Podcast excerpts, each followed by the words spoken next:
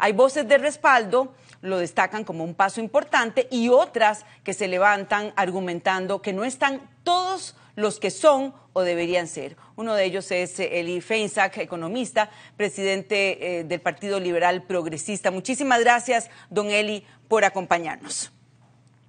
Muchas gracias a usted, eh, Yenane. Buenas tardes. Usted señalaba en un análisis que publica en redes sociales que es una mesa con pocos convidados eh, y que esto no tiene representatividad. Desde su perspectiva, ¿hay un ideal posible? ¿Cuáles son sus principales objeciones? Sí, eh, lo, primero, Yenan, es, recalcar que yo sí creo eh, en el diálogo y yo sí creo que el diálogo es necesario. el país está en una coyuntura bastante delicada que nos podría llevar a, una, crisis aún mayor que la que ya estamos viviendo en materia económica y es importantísimo que la sociedad logre encontrar eh, soluciones dialogadas, consensuadas de alguna manera. Eh, mi crítica en realidad no es que no es que no sean suficientes, es que en realidad no es representativa de la conformación de la sociedad costarricense. Eh, en el país hay, según datos del Ministerio de Trabajo, 306 sindicatos con 308 mil afiliados eh, y hay, según un estudio de la Universidad Estatal a Distancia, 162 mil empresas que contratan a casi 2 millones de personas y sin embargo el sector productivo empresarial tiene la misma cantidad de representantes en esa mesa, cuatro, que tiene el sector sindical con apenas 300 mil afiliados. Eh, el sector cooperativo, que abarca, según datos de, la, de, eh, de Infocop, son 594 cooperativas en el país, tiene la misma cantidad de representantes que eh, el sector empresarial, que tiene cuatro representantes. Eh, y por otra parte, el sector solidarista, que tiene más o menos 1.450 asociaciones en el país, con más de 400.000 trabajadores afiliados, tiene tan solo dos representantes versus los cuatro de los sindicatos que tienen 100 mil afiliados menos, ¿verdad? Entonces, lo que no hay es un correcto equilibrio de las fuerzas. Eh, y por otra parte, creo que sí hay, algunas, algunos invitados a esa mesa que no necesariamente tienen que estar ahí.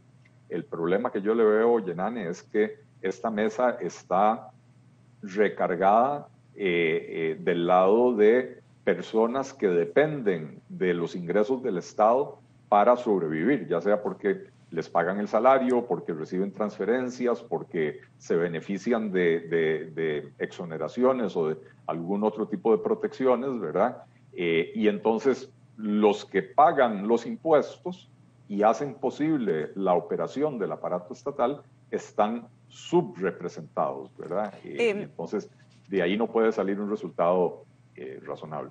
Eh, por ahí íbamos también, don Eli, usted planteaba eh, que hay un desequilibrio y sobre todo señalaba al sector público, pero también en el sector público hemos visto que hay reclamos porque no se, no se consideran tampoco representados. Ahora, vamos a tener en pantalla lo que dijo el director del Estado de la Nación aquí en una entrevista en Noticias Repretel, para conocer también su opinión y su propuesta, porque dice don Jorge Vargas Cuyel, si nos ponemos a abrir la mesa en estos momentos, todo el mundo diría, con alguna razón, es que yo debo estar.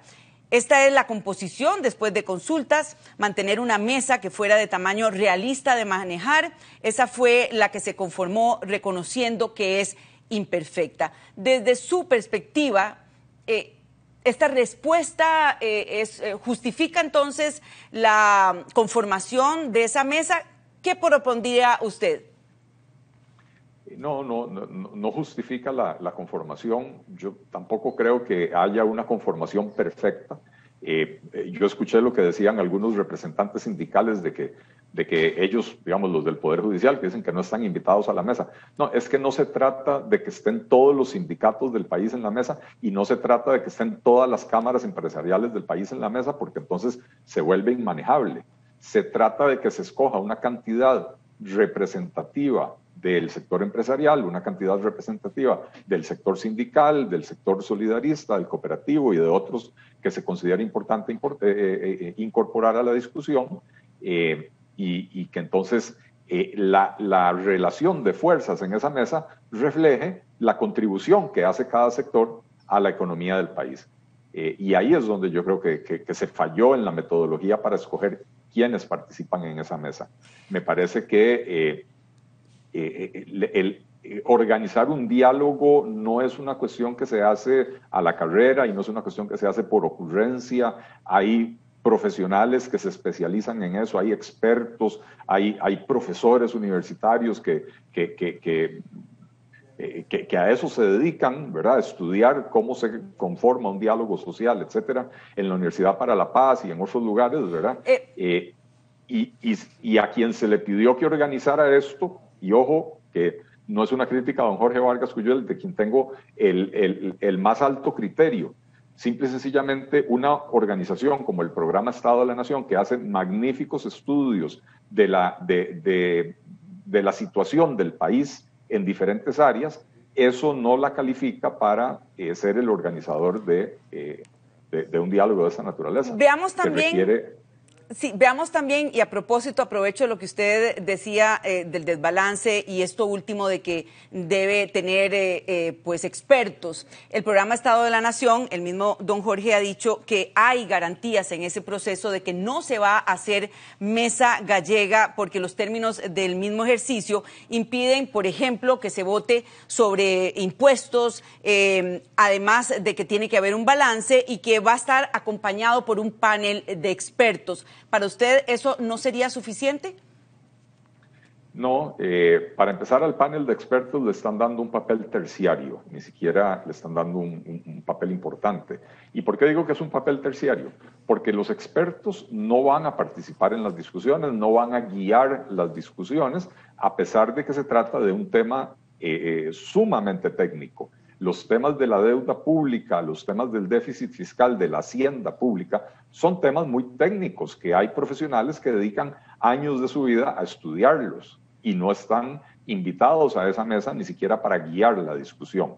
Eh, y, y entonces la mesa toma acuerdos, se lo pasan a una segunda mesa que es de técnicos del gobierno, funcionarios de Hacienda y del Banco Central, que harán proyecciones de cuánto rendimiento dan las propuestas de la mesa de diálogo y una vez que esa mesa burocrática, digamos, eh, eh, hace sus estimaciones, eso se le pasa al panel de expertos para que el panel de expertos lo valide. Entonces, como le, como le digo, Yenane, eh, a los expertos se les, está, se les está dando un papel terciario en, esta, en este esquema de, conversación, de diálogo nacional, y, y, realmente no, no, pareciera que va a ser muy efectiva esa participación. Con lo que usted menciona, el panorama que usted nos menciona también y esa falta de balance también con los reclamos de algunos sectores eh, específicamente, eh, ¿no caeríamos en una sobrerepresentación de lo que está ya organizado, de sectores organizados, ¿dónde queda también eh, esa, eh, lo que vemos en las calles, esas manifestaciones? ¿Dónde quedan también los desempleados? ¿Dónde eh, quedan, por ejemplo, los sectores que reclaman otro tipo de políticas?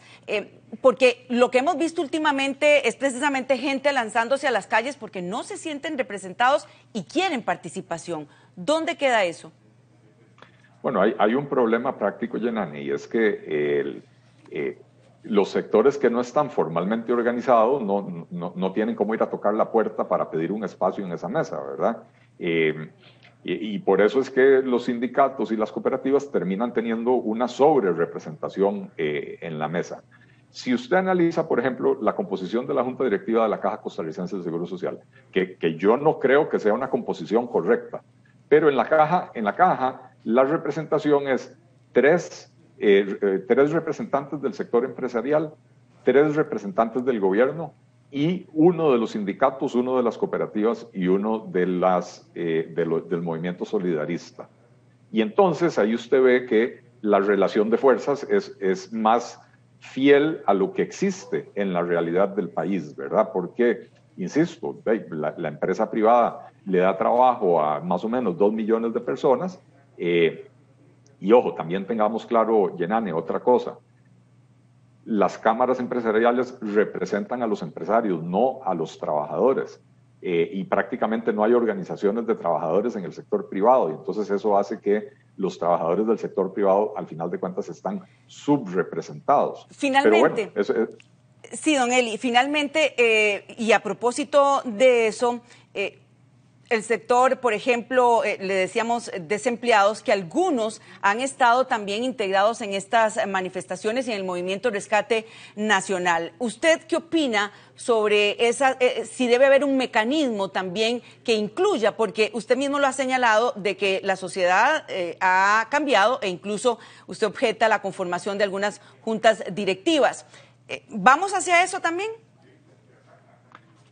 Eh, bueno, yo, creo que el país está en, el umbral de una crisis que podría ser catastrófica eh, y que nos va a obligar a analizar y a reevaluar y a modificar aquellas cosas que funcionaron hace 30, 40 años cuando se adoptaron o hace 70 años cuando se decidieron, pero el país evoluciona y la, arquitectura institucional del gobierno también debería de evolucionar. Eh, pero para poder lograr resultados, eh, la mesa de diálogo tiene que ser más representativa. Eh, y la forma de hacerla más representativa es que quienes participan en esa mesa de diálogo, más bien que los sectores invitados a esa mesa de diálogo estén en una proporción similar a lo que es su aporte a la economía costarricense.